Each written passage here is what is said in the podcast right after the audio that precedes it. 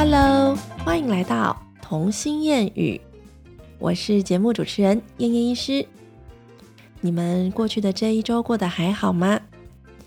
过去的这一周啊，我发现我家的两个姐妹就有还蛮有趣的一些故事，所以我把它们稍微整理了一下，录制成今天这一集。蛮有趣的，因为我觉得跟他们在相处的过程中，你会发现，哎，真的人的性格有可能是天生落地下来就已经决定了七成了。那顶多家庭教育可以提供他的很有限啦，所以才会为什么同一个家庭长出来的，可是可能老大、老二、老三，甚至到老七、老八，他们全部都是不同的个性，然后不同的成就跟兴趣，对吧？这个还蛮合理的啦。那这也是为什么。走在教养这条路上一直是很困难的，因为当你用对老大的方式去对待老二，你可能会蛮多挫折的。除了说达不到理想的教养结果之外，更有可能的是会得到一些负面的效果。这是一件很挫折、很伤心的一个课题。所以为什么？没有人可以真正成为永恒的教养专家，因为每一个教养的过程，不然孔子干嘛在那边说因材施教，对不对？你还是要看看你遇到的对手是谁，然后再一一去破解它嘛，对吧？好了，我先来讲一下我家两个姐妹们她们的个性的差异。我常常在节目上有跟大家讲过，我大女儿是比较属于高敏感型的。当然，这个高敏感的性格有可能很大一部分是 传承到我。那可是呢，相对之下，这个老二啊，我家美眉真的是浑然天成的做自己，好自在，你知道吗？我常常就跟他学校老师讲说，我真心的觉得他可以去代言那个 好自在卫生棉。他就是一个我要怎样就怎样啊，我也不用管你啊什么的。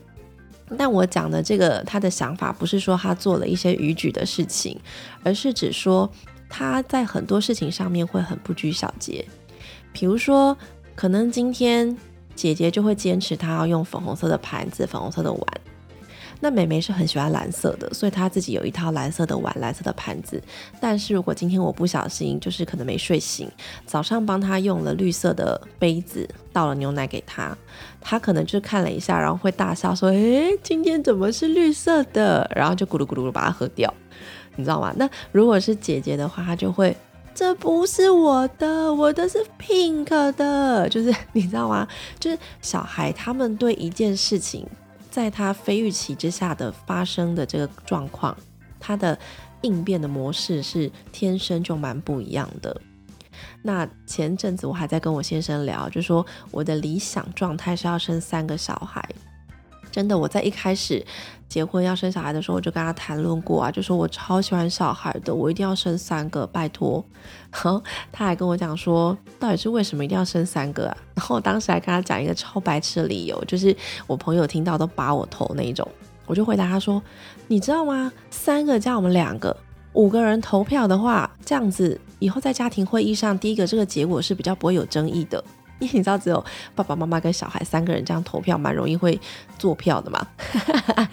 对，我就跟他讲说投票问题，然后他就觉得就翻我白眼，就觉得说你人生是何必为了一个投票，然后就要 这么费心费体力去栽培一个小孩。真的，我到现在都觉得有点惋惜。那为什么后来我生两个就停了？就是因为在生美美的过程中，生产的状况不是很顺利，以至于子宫的部分会有点受伤。然后医生也告诫我说，别再生了，因为上次的植入性胎盘这件事情，如果再怀老三的话，它很容易就去着床在已经受伤的子宫内膜的部分。那这样子下一胎的孕期过程会非常的危险，所以。医生都已经放话啦，就说你不要再生了，现在没有这么缺孩子。哎，既然这样跟我讲，哎，所以我老公就二话不说，在我坐月子结束回到家的前一天，就自己去结扎掉了。你看有没有够狠的？好啦，到现在我也认了，反正就是这辈子大概注定就会有两个小孩而已。假设哪一天真的有三宝出现的话，那一个就是你 天上掉下来的礼物，谁都挡不了，对不对？好了，我在一直每年的生日愿望都来许这个，看会不会成功，真的是做白日梦。好啦，拉回来，我先来分享一下，就是以我来讲，我对于身为双宝妈这件事情。在心境上面或者是实际体力上面会有什么困境。我不知道我自己分析自己想的这些东西对还是不对啊？其实本来就没有对错嘛，因为这是我的生活，我的体验。那当然，我可能讲出来，在我的朋友间或者是听在听节目的你们，可能会觉得，嗯，好像会有一点这样子，或者是有点心有戚戚焉的感觉。所以我要跟你们说，真的不孤单。养孩子这件事情，以前不是有一句俗话说，那个什么照顾一个孩子长大是全村的责任嘛？就是身边接触到的人，其实都要负责任啊，对不对？好啦，那我觉得呢，在生了老二之后，面临了很多的自己上面能力的限制，跟一些自己想法或者是情绪上的困境啦。第一件最重要的事情，就是我常常会陷入一个很自责的状态。为什么会去自责呢？我深深的觉得，因为老大对我的需求依赖性非常的高，所以他即使现在到五岁，他可能其实可以自己看绘本了，其实可以自己去画画了。当然，现在五岁跟四岁比起来，真的整个情况是好很多，所以相对他会留一些些的时间让我去陪伴妹妹。可是你真要比较整个成长的过程，假设就从零到三岁成长的过程，因为。零到妹妹在三岁之前，姐姐也是高需求时期嘛。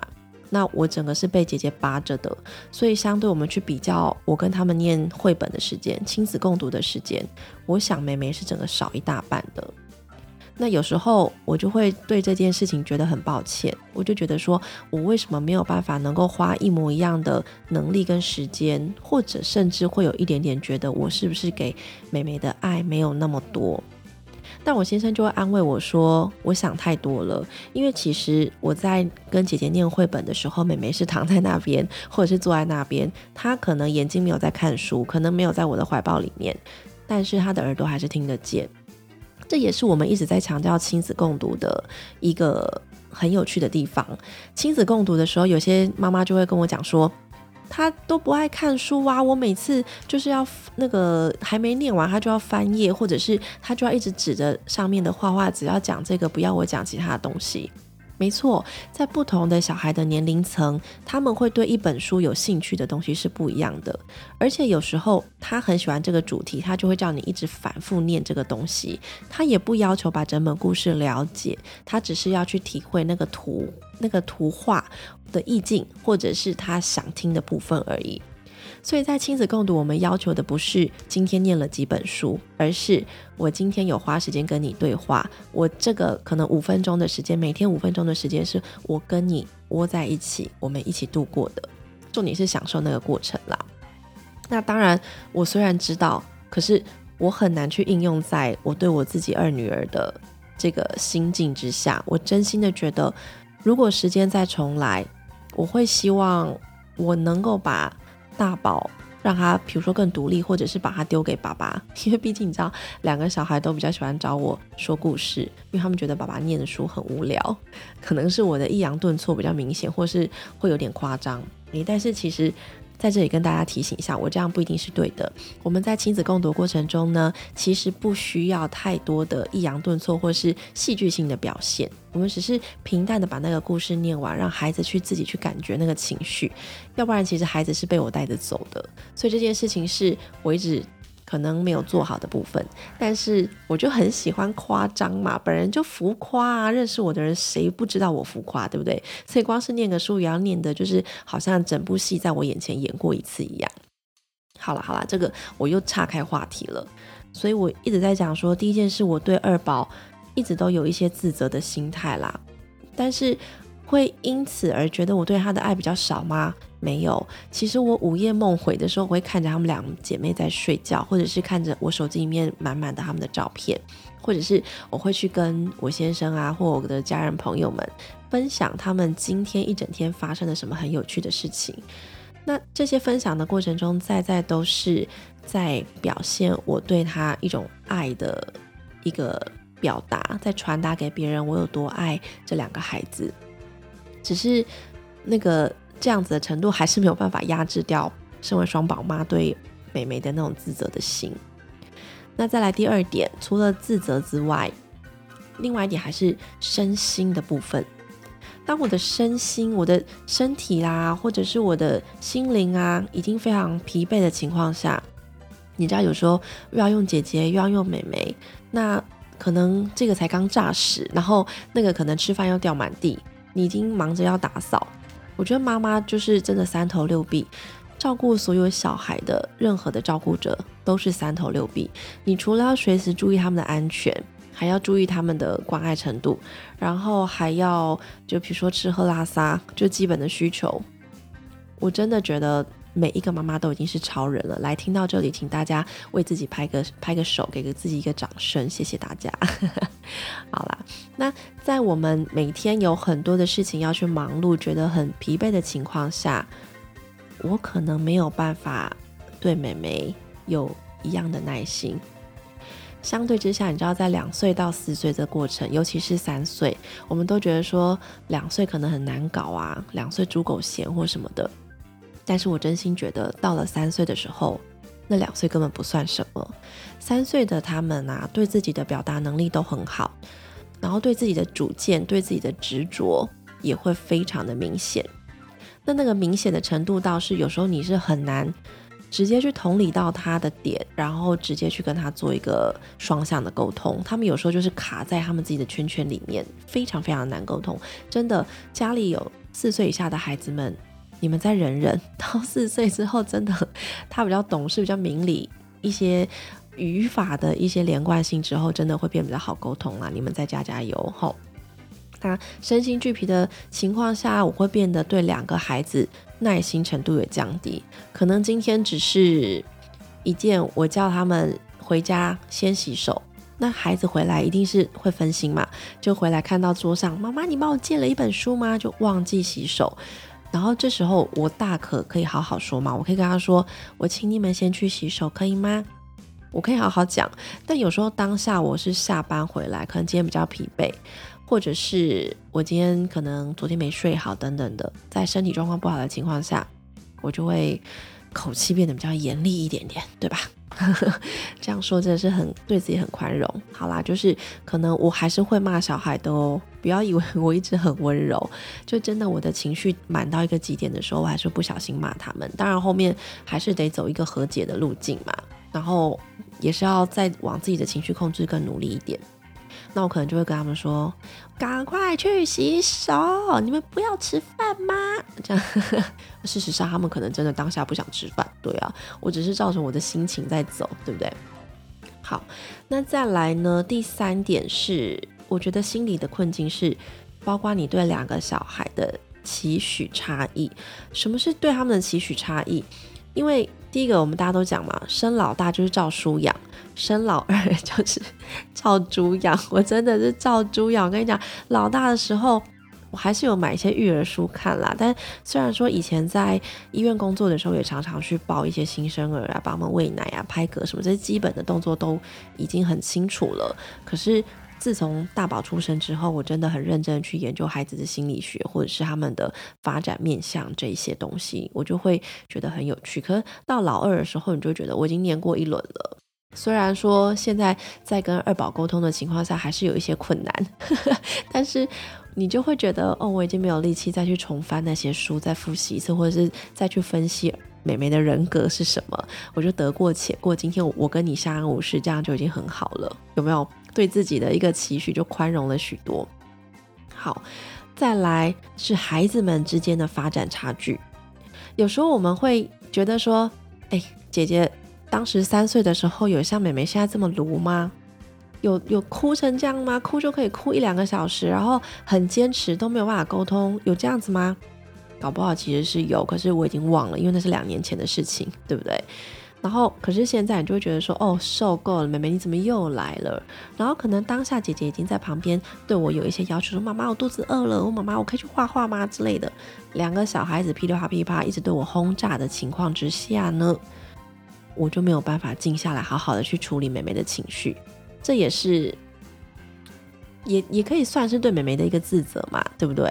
对啊，因为就是我用老大的发展史去评估老二，这明显就不公平，因为每个人有自己的发展速度嘛，每个人有自己心智年龄成熟的速度啊，我不能就像我在门诊都会常常跟妈妈讲说，哥哥长那么高不代表妹妹一定要长那么高，哥哥食欲很好不代表妹妹不能挑食，就是我想大家都可以明白的道理。可是实际上就是当我们自己为当事人的时候，就会陷入那个困境嘛，没有办法跳出来看清楚整个局面，然后一直纠结在自己的小圈圈里面，对吧？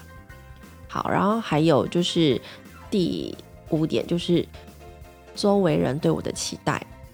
你知道，就是当你生了两个小孩，你可能自己已经乱七八糟了，可是你还是很想要光鲜亮丽的出门，你还是很想要让人家知道，哎，其实我当他们的妈妈是 OK 的，是 qualified 的，是我可以把他们照顾得很好，我一心的想要去跟别人证明我的能力，证明我当妈妈的这个本事，但。你知道吗？这世界上就是 Who cares？根本没有人在乎你把你的妈妈这个角色当成什么样子。很多时候都是我自己对自己的幻想，然后我就以为别人会这样子想法我。那其实这是一个额外加诸的心理压力嘛？我大可不要去在乎别人的想法，我就是走自己的路。但是当然也会受到很多亲戚或者是长辈的关心啊，就会觉得说，诶。我想应该有一些家里有孩子的，他们已经到青春期啊，或者是可能高中啊要上大学，就会开始出现一些学业的比较。这些其实就是被周遭人过度的关心情况下，也会造成一个很大的压力，对吧？所以周围人的期待呢，也是多宝妈的一个很大的压力来源。嗯，那再来就是第六个，我是觉得，当你孩子越多。你能够留给自己空闲时间就更少了。那其实，在养姐姐的时候，我都觉得我自己已经劳心劳力，我已经把自己炸到没有汁了。可是我就还想说，只要可以，只要我还有力气的那一刻，我就是要陪他聊天，陪他玩，要照顾他。可是到老二的时候，可能已经变成过度努力、过度用力了，我已经呈现虚脱的状态，所以。变成我在对美美的情况下，我就觉得啊，不管了，来让你哭，哭完之后再来跟我讲，你知道吗？就是我没有那个能力再去包容他的呃孩子气，或者是包容他的吵闹。这也是因为我自己没有安定我自己，我没有留很多冷静的时间给我自己，没有留一些恢复体力的时间给我自己。那这样的不断的压力之下，好像就会。把一些情绪的问题丢回去到小孩的身上，这也是孩子蛮可怜的吼。所以是不是生一个就好？也不是这样说啦，这真的是我们在学习调试嘛。毕竟如果这个孩子没有出来，我怎么会学会调试自己？因为我觉得全部的时间我就拿来耍废、划手机就好啦，对不对？好，那我觉得还有呃很多人的困扰就是你要怎么去处理孩子们的纠纷。当你只有一个小孩的时候，哦，所有玩具都是你的，那你就静静的在那边玩就好。哈，你要什么买给你，买给你这样。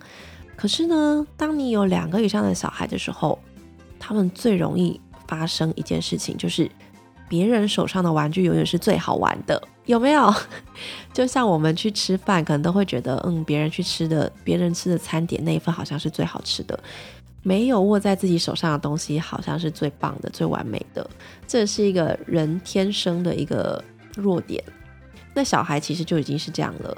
他可能姐姐现在正在玩他自己的东西，但是下一秒他发现妹妹伸手去拿了另外一个玩具，那个玩具可能是他曾经拥有过，他曾经自己独享过的，他就把它列为是他自己的独有物。所以他当他发现妹妹去碰了他的这个独有物之后，他就会火冒三丈，然后就开始发脾气，就说：“妹妹，你怎么没有问过我之类的。”然后，就算我在旁边说家里的玩具都是一起玩的，这种他们可能在当下情绪那个点，这个是没有办法立刻放下来，然后立刻学会分享这件事情。他在意的点就是，如果妹妹今天开口跟他讲可以借我玩吗？他就会立刻借他玩。但是妹妹没有问过他，那他就有权利可以拒绝他。但是你知道，这个也是我教他们要尊重的一个重点，所以我也不能说他。错啊，就是有时候真的只是一个他对占有物还没有很明显的分出界限的问题，然后引发后续的这个波澜，对吧？好啦，你看拉里拉扎的，我就可以随便列了七大项对于多宝妈心灵的困境、身心灵的困境，对不对？但是我这样是不是在劝大家不要生那么多？不是啦，不是，我们台湾的那个小孩出生率还是很低耶，拜托大家就努力多增产报国。那我接下来就那个来分析一下多宝妈的好处。总是要平衡报道一下嘛，对不对？这样子才可以让大家体会到，嗯，就是生两个以上也是有好处的。好，但是我觉得生两个以上的好处呢？你必须要等到孩子们可能第二个孩子要到一定的年纪以上，你才会开始感受到那个好处。所以前面几年你们可能都是在一个很痛苦的地狱里面，但是不要怀疑每一个家长都是这样度过的。嗯，但是真的到那个年纪之后，你就觉得啊，前途一片光明，就像我女儿的额头一样高一样亮。对，就是真的是前途一片光明。好，那有什么好处呢？你知道他们现在一个五岁，一个三岁。我已经有很大半的时间，他们两个可以自己玩自己想象出来的游戏，就玩了半小时、一小时以上都不来吵我，所以我有很多时间可以自己坐外面看书。我只是在旁边陪伴他们，他们也会觉得我跟呃随时他们可能说妈妈，你看我做了一个蛋糕给妹妹，然后妹妹可能妈妈你要点餐吗？给你一杯咖啡，然后我可能说哦好啊之类的。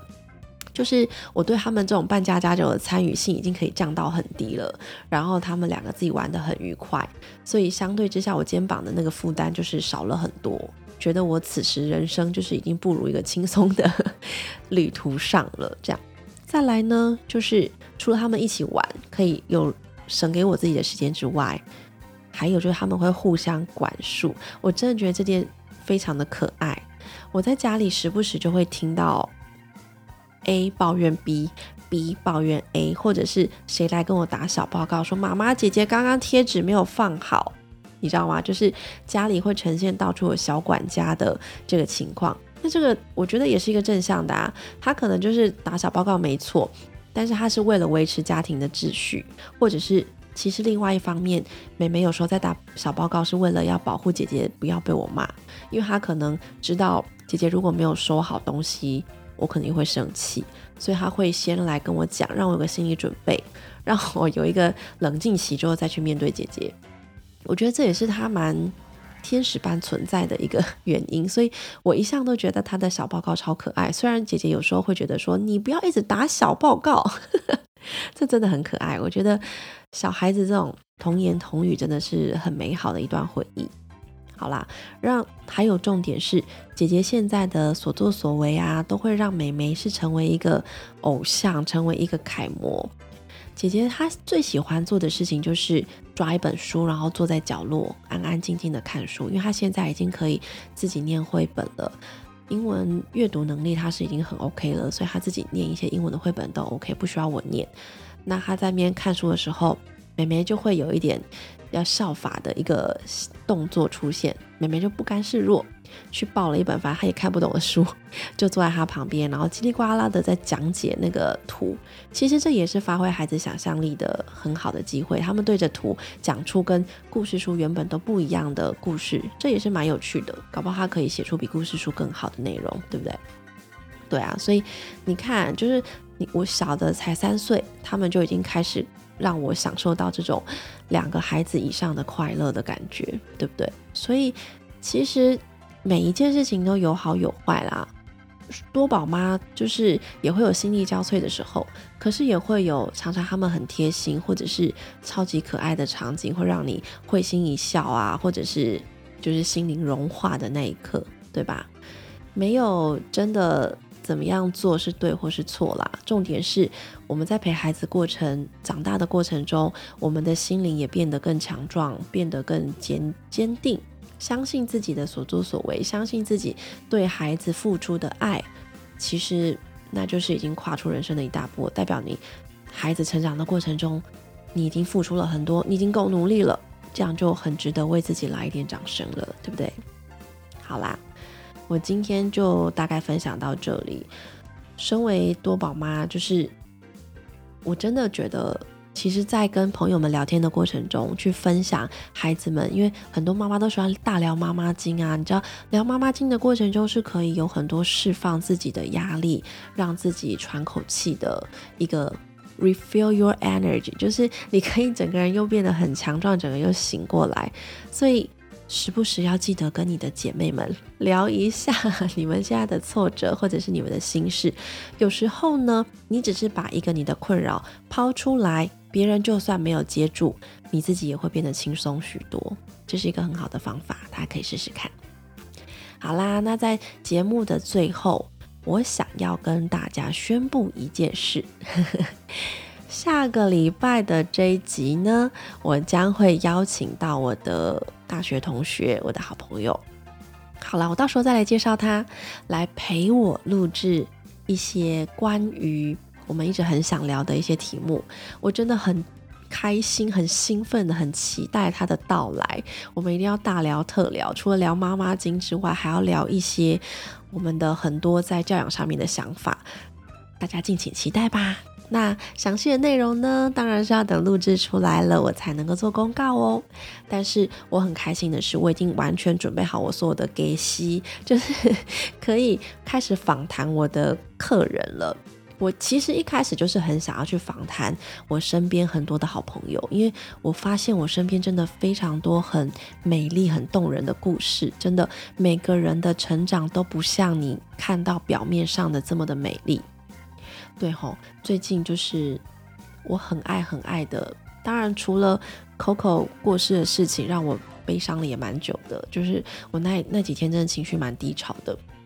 然后接下来就遇到 Melody 离婚的事情，你知道吗？其实我很喜欢 Melody，她是一个一直散发自信的。一个女性的代表，当然很多人会觉得说她一直呱呱呱可能会很吵，她自己也说她先生觉得她很吵，但是我觉得那个是一个很舒服的痛调，我也不知道为什么，我就是好喜欢她，我就很喜欢她分享的一切。但是呢，当她官宣就是她离婚的消息的时候，我就很认真的跟我先生讨论过，说真的，每个人为了要呈现给世界这么多的美好，他在背后隐忍的一些痛苦。真的都是我们无法知道的，但是我们人却很奇怪，永远都在羡慕别人，永远都觉得别人拥有的比我更多。就像我前面有讲到的，别人手上的那块蛋糕总是最好吃，对不对？从小孩就会有这种心态啊。那我们要怎么样引导自己，或是引导孩子，把这样的心态变成一个很正向的？不要让过度的羡慕去干扰你的生活，或者是你要把看到别人的。美好，去想到他付出了多少的努力，对不对？如果这样子想的话，你心里会比较平衡一点，然后甚至你也会开始有努力的动力，这样才是我们人生活在这个世界上要学到一些东西的目的吧，对不对？好啦，这些都是蛮让人家挫折的一些新闻、一些消息。我们每个人真的都要好好的过一生。我们其实就是看着现在当下所拥有的一切，然后。去找一些会让你自己幸福的一些 idea，或者是找一些会让你幸福的环节，然后去反复去咀嚼那些快乐的事情，这样子你的人生才会觉得更有趣，对吧？好啦好啦，我好期待！我现在一想到我的同学要来跟我一起录音，我整个就是屁股已经快要飞起来了，你知道吗？开心的要升天，大概是这个意思。好吧，那我们今天就先聊到这里喽。那关于这一期节目啊，如果你有一些心得，或是有一些苦楚我没有提到的，想要跟我分享的，我也很欢迎你们私信我哦。那我们就下次再见啦，拜拜。